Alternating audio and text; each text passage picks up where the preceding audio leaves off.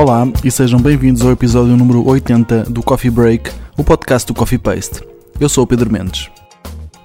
Danças precárias são a hipótese que eu coloquei para imaginar como resistir ao abismo da precariedade, construindo partituras sonâmbulas em que a devoção ao trabalho que escolhemos é a base possível para uma profissão que vive dentro de um labirinto sem saída aparente. Esta é parte da descrição que o bailarino e coreógrafo Bruno Alexandre faz da sua mais recente criação, a que chamou Danças Precárias. Conversei com ele para saber mais. Espero que gostes. Até já. Olá a todos, bem-vindos ao Coffee Paste. O meu convidado de hoje é o bailarino e coreógrafo Bruno Alexandre, a quem eu começo por dar as boas-vindas e agradecer muito estar aqui a conversar comigo estes minutos. Olá, Bruno. Olá, Pedro. Obrigado pelo convite. Ora, é essa, é um gosto no podcast. Um, então, a, primeira, a minha primeira pergunta ainda não é sobre a tua peça em particular, mas é uma curiosidade minha saber quais é que tu consegues, quais é que dirias que são as tuas principais influências enquanto criador? Consegues identificar? Uh, estás a falar de, de nomes? Nossa, de pessoas, de nomes. Aberta. Não sei, eu acho. É, não, a minha maior influência, uh, na verdade, é o cinema. Ou seja, eu vou tentar ser, ser breve, porque, porque é uma resposta longa no sentido em que a dança já parece estar da minha vida, não é? À tarde, segundo os cânones uh, normais, ou dos tempos normais de formação do que é um bailarino ou um coreógrafo.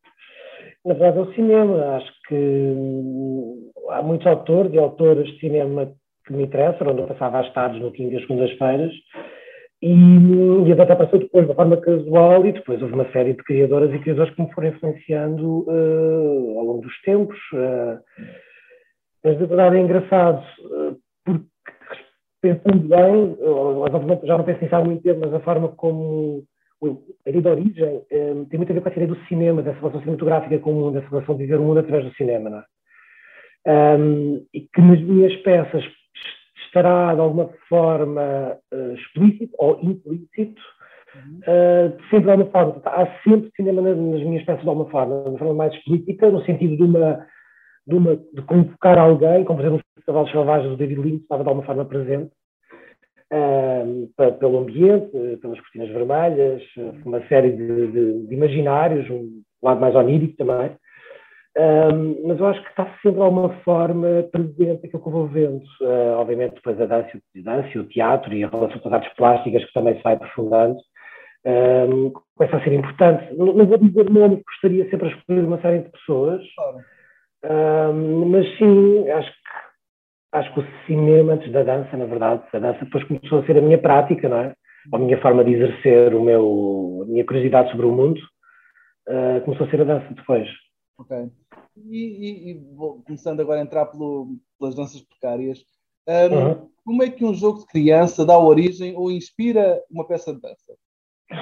Sim, é uma, de certa forma, assim, uma brincadeira nesta, nesta nova sinopse. Pronto, só para, só para contextualizar um bocadinho para quem, nos, para quem nos vai ouvir, esta peça é uma terceira tentativa de ser estreada, portanto a peça já foi cancelada duas vezes. Portanto, este, este estímulo de criação, já não vou aqui enumerar todas as dificuldades, porque as pessoas, muito, muitos criadores e criadores sabem tão bem o que, é, o que é que está a passar, e acho que muita parte do público também, as dificuldades uh, que significa fazer uma peça nos tempos que correm, se antes já o era, agora mais complexo está a tornar e as dificuldades inerentes, seja no ato de criação, a criação com o lado de resistência, cada vez mais, e a peça também, também se convoca, também fala desse lado de resistência um, na verdade, eu sou criança uma sinopse nova porque, me, porque a peça foi cada vez mais, mais íntima, não é? Porque são sempre íntimas, são sempre privadas, há sempre, há sempre histórias da minha vida e das minhas experiências uh, que estão escritas na peça, é? dos meus imaginários, das minhas, das minhas ficções e quanto da minha, da minha vida está, está expressa. E, na verdade, desse lado tem um bocado é um, é um lado de ficção a querer trazer para a peça essa brincadeira do jogo, de vertigem, não é? O jogo de andar à roda sem parar, esse jogo de, de brincar e trazer esse jogo, que, é essa, que, esse, que esse lado meio lúdico, infantil, de não pararmos, não temos filtro, não é? De estarmos sempre a rodar até cair. Eu jogo, eu jogo com isso, porque a peça também tem um bocadinho essa, essas danças vertigem, não é? Essas danças em que estamos sempre entre a intermitência, o equilíbrio, o desequilíbrio, e a peça pega precisamente nesses múltiplos modos de ver e sentir a precariedade. Então, na verdade, foi uma, fui buscar a mim próprio uma, uma, uma escrita que eu que também gosto de fazer, gosto bastante de escrever, uma escrita sobre mim próprio e como é que eu reivindicava a minha experiência criança para esta peça e transpor vários tempos, é o tempo da criança, que jogava esse jogo, o tempo do adolescente que começou, que, eh, pronto, adolescente barra adulto, começou a estar dança, depois, depois do direito, e começou a sentir todas as dificuldades na profissão, uh, do que é que era criar, do que é que era, enquanto bailarino, curioso, que é o que é que era estar nesta profissão, nas suas vários modos de, de, de exercer. Eu já faço um jogo, quase um tempo histórico e uma brincadeira sobre esses, esses, vários modos que eu vou sentindo a vertigem. É? Parece que em criança sentimos a vertigem de uma forma e depois a vertigem começa a ser outra. Quando a realidade começa a inscrever na, na, na, forma como nós praticamos a nossa profissão. E eu não digo a palavra profissão por acaso.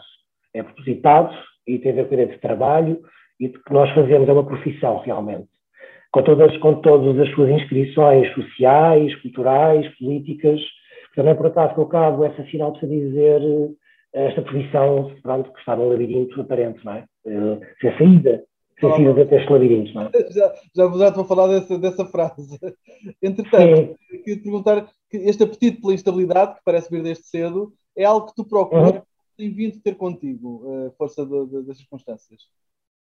Sim, acho que esta estabilidade tem muita, sim, por causa das circunstâncias, pronto, por várias, por, pela minha história de vida, não é? Por, por, pelo que escolhi fazer também, não é?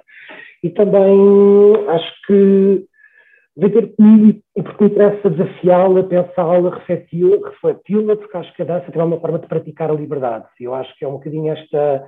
A peça também pensa um bocadinho a dança enquanto prática de liberdade, enquanto prática de exaltação, enquanto prática de manifestação, enquanto forma de ação coreográfica e política. Portanto, e a dança também, também se coloca para esse lugar. Acho que me interessa-me, pronto, sendo um criador, talvez estou no início, sendo a minha terceira peça, não é? Portanto, mas tanto nos Cavalos Selvagens como na Caminhada, de uma forma mais lúdica, sendo uma peça dirigida ao público infantil, uhum. mas existe sempre esta ideia de transgressão, ou de sabotar, ou de esta ideia de combater uma certa forma de ver uh, o poder, e ver as hierarquias como elas estão inscritas e estas hierarquias como elas estão uh, sublinhadas e cristalizadas no, nas nossas relações profissionais, pessoais, e como nós nos vamos diante por elas de uma forma profundamente submissa, muitas vezes porque, por sobrevivência, e, e interessa-me sempre este lado insubmisso das peças. Portanto, esse lado, a instabilidade também tem este lado que nos traz também um lado de, de revolta, de manifestação,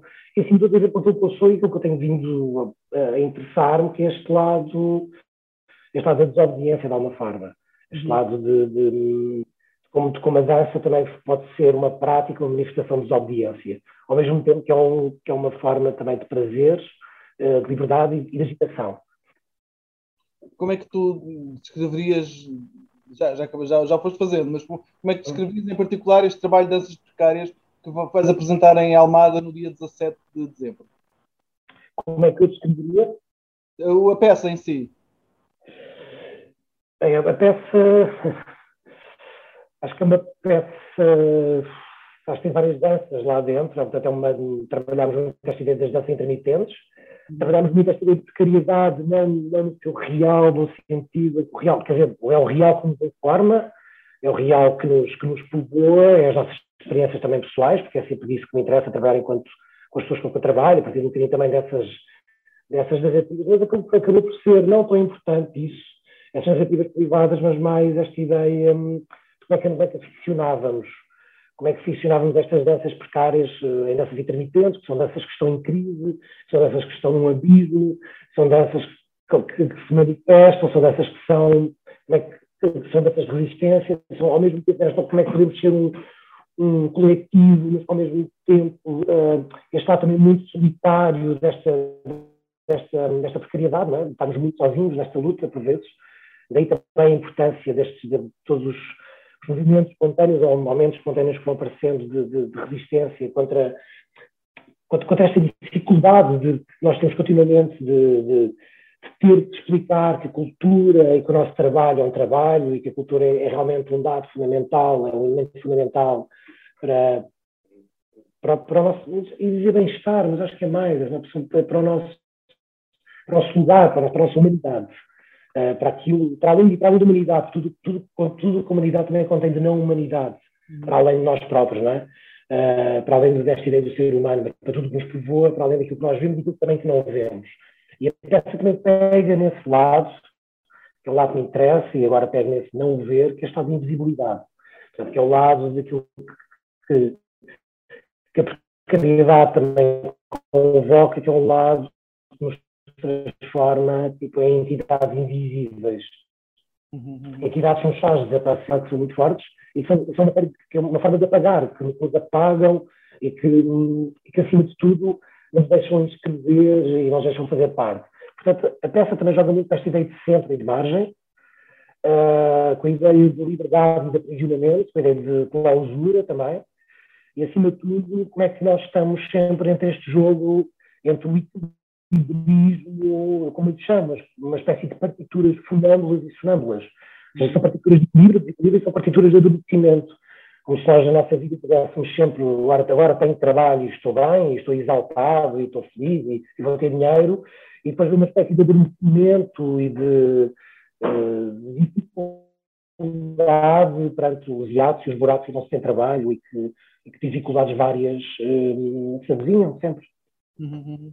Aliás, basta, basta dizer que esta peça é uma peça que é apoiada, foi apoiada por, por um apoio da Casa da Dança, o primeiro apoio, é uma bolsa que abriu na altura da Casa da Dança, depois também pelo Espaço do Tempo, da Fundação da Caixa, uma peça para pela DG Arte, é uma peça com todos estes apoios, vai se apresentar uma vez, para uma noite, para um público. Portanto, estamos a falar aqui de um investimento gigante, que não é só meu, obviamente. Eu a investir em pessoas, eu contrato pessoas, uma equipa, tento dar a estabilidade possível, mas é uma peça que vem, que, foram, foram várias pessoas, juristas, que têm, pronto, que têm uma presença forte no panorama, no panorama nacional, internacional, também há alguns. E, na verdade, é uma peça que, com todo este apoio, que, que eu agradeço, porque foi um apoio incrível que têm dado, e pessoas, muitas pessoas que acreditaram nesta peça, vai se apresentar uma vez, uma vez, uma noite. Portanto, isto obviamente não faz sentido nenhum. Não faz sentido financeiramente, uh, e não faz sentido para o trabalho que este todos, não, não, estou, não estou a falar só por mim, esta equipa que está comigo que esteve, é um trabalho incrível, além da violência dos, dos cancelamentos, e da terceira tentativa que nós estamos a fazer é, de repente, vamos ter este trabalho todo para uma noite. E não faz sentido, porque as pessoas não podem ver, porque obviamente é uma noite, é uma oportunidade. Portanto, acho que este, esta praxis, este modo operandi de continuar a fazer as coisas, realmente, eh, pronto, tem, espero que esteja no fim, tem, tem, tem que mudar rapidamente. Não faz sentido. Mas aí, pronto, as boas notícias várias redes que estão a surgir e que, que pensam nestes também, obviamente não me excluindo dessa discussão longe disso, mas incluindo também, pronto, as coisas têm que ter um caminho e obviamente este caminho assim não, não parece bem. Tens toda a razão. Um, Podes-nos falar um pouco do, do, processo criativo que já leva dois anos e outros tantos adiamentos, barra uhum. Uhum. Foi um processo criativo um, bem, é, parece que esta fase começa um processo criativo, no sentido de o que é que tudo acarreta, o que é que é um processo criativo, mas foi muito escalado, ou seja, um, como pessoas que também, que eu também não conhecia, fiz uma audição, também convidar umas pessoas, outras, outras foi para a audição, um, e foi, foi curioso, porque houve uma, uma, grande mistura de pessoas que me interessava para a peça, e tem sempre, sempre esse desafio de ter pessoas muito diferentes a colaborarem. Um, com todas as com todo o lado inventivo e vivo que isso traz, não é? Essas, essas diferenças, essa, essa, pluralidade que me interessa, uh, essas formas diferentes de ver o mundo, essas várias formas de ver o mundo que me interessam, e que aqui se foram inscrevendo na peça cada um a seu tempo, em tempos diferentes, claramente, uh, claramente em tempos diferentes, em, com urgências diferentes, com, com, com reflexões diferentes, mas que foram inscrevendo e que agora chegam a uma semana da estreia de uma forma muito consistente e muito coerente dentro delas do que é, que é uma interpretação desta peça, tanto individual como coletiva. Portanto, é um processo criativo de desvios, eh, de avanços, de recuos, de, também de incerteza relativamente ao que é que é esta manifestação desta precariedade, o que é que, o que, é, que é esta, o que dizer, o que é que é uma dança precária, na verdade. É? Porque ao mesmo tempo é, é, muita coisa. Esta, esta precariedade, esta, isto, que é, parece que é, que é o que nos, que nos envolve, é, é quase o que é, que é esta capa de precariedade que nos envolve, o que é que é este mundo nos envolve e como é que nós o vamos refinando e detalhando para mostrar aquilo que é realmente essencial e importante dizer e aquilo que nos emociona também, que nos fascina, não é? Acima de tudo, há sempre este lado do que é que me emociona, que me, que me interessa mostrar. Uhum. Esse lado é importante, não é? Eu quero, quero ver esta peça e quero me emocionar de várias formas diferentes. E não é tanto o arrepio da forma como eu penso a peça, aquilo que ela me está a dizer, aquilo que ela me está a querer comunicar, portanto, os vários tipos de graus de emoção que temos a ver, que temos a ver trabalho, a ver peças, a ver cinema, a ver uma obra, uh, seja, seja ela qual for, não é? Uhum, uhum. Um, a, devoção, a devoção ao trabalho é o antídoto para iludir a precariedade, na tua opinião? ao trabalho, pois eu, eu sou um bocado obcecado. Uh, a palavra devoção também não é. A palavra devoção tem um duplo sentido nesse texto. Tem, tem um lado, tem a ver com a minha vida também, tem um lado meio litúrgico, meio lado de fé. Uh, não, não, não com nenhuma crença em particular, não tem a ver com isso. Tem, com a palavra de, essa carga de fé que essa palavra tem. Uhum. Uh, a peça também tem um outro lado, não é? Fado meio litúrgico, que, que, que, também é convocado na peça. Mas a devoção ao trabalho, bem, isso é uma forma meio. Pronto, se calhar de uma forma mais como é que é dizer, eh, talvez seja uma fuga. acho que não, acho, acho, acho que muitas vezes é uma fuga quando na verdade devia ser só uma prática regular, de estarmos a trabalhar de uma forma normal. É? eu acho que a devoção, de alguma forma, tem uma obsessão, porque na verdade eu sou um bocadinho obcecado com aquilo que faço, eu tenho imenso desejo de fazer com aquilo que faço. Uhum. E se calhar essa, devoção vem também eh, essa forma intensa como, como, como eu vivo o trabalho, talvez. Uh, se é uma forma de sim, é, é uma forma de fugir, não sei, acho, acho que não, acho que, acho que hum, não tanto fugir, acho que eu diria ao contrário, é uma forma de combate, é uma forma, esta profissão, uma forma de, de, resistência, é uma forma de continuar, é uma forma de não desistir, esta profissão.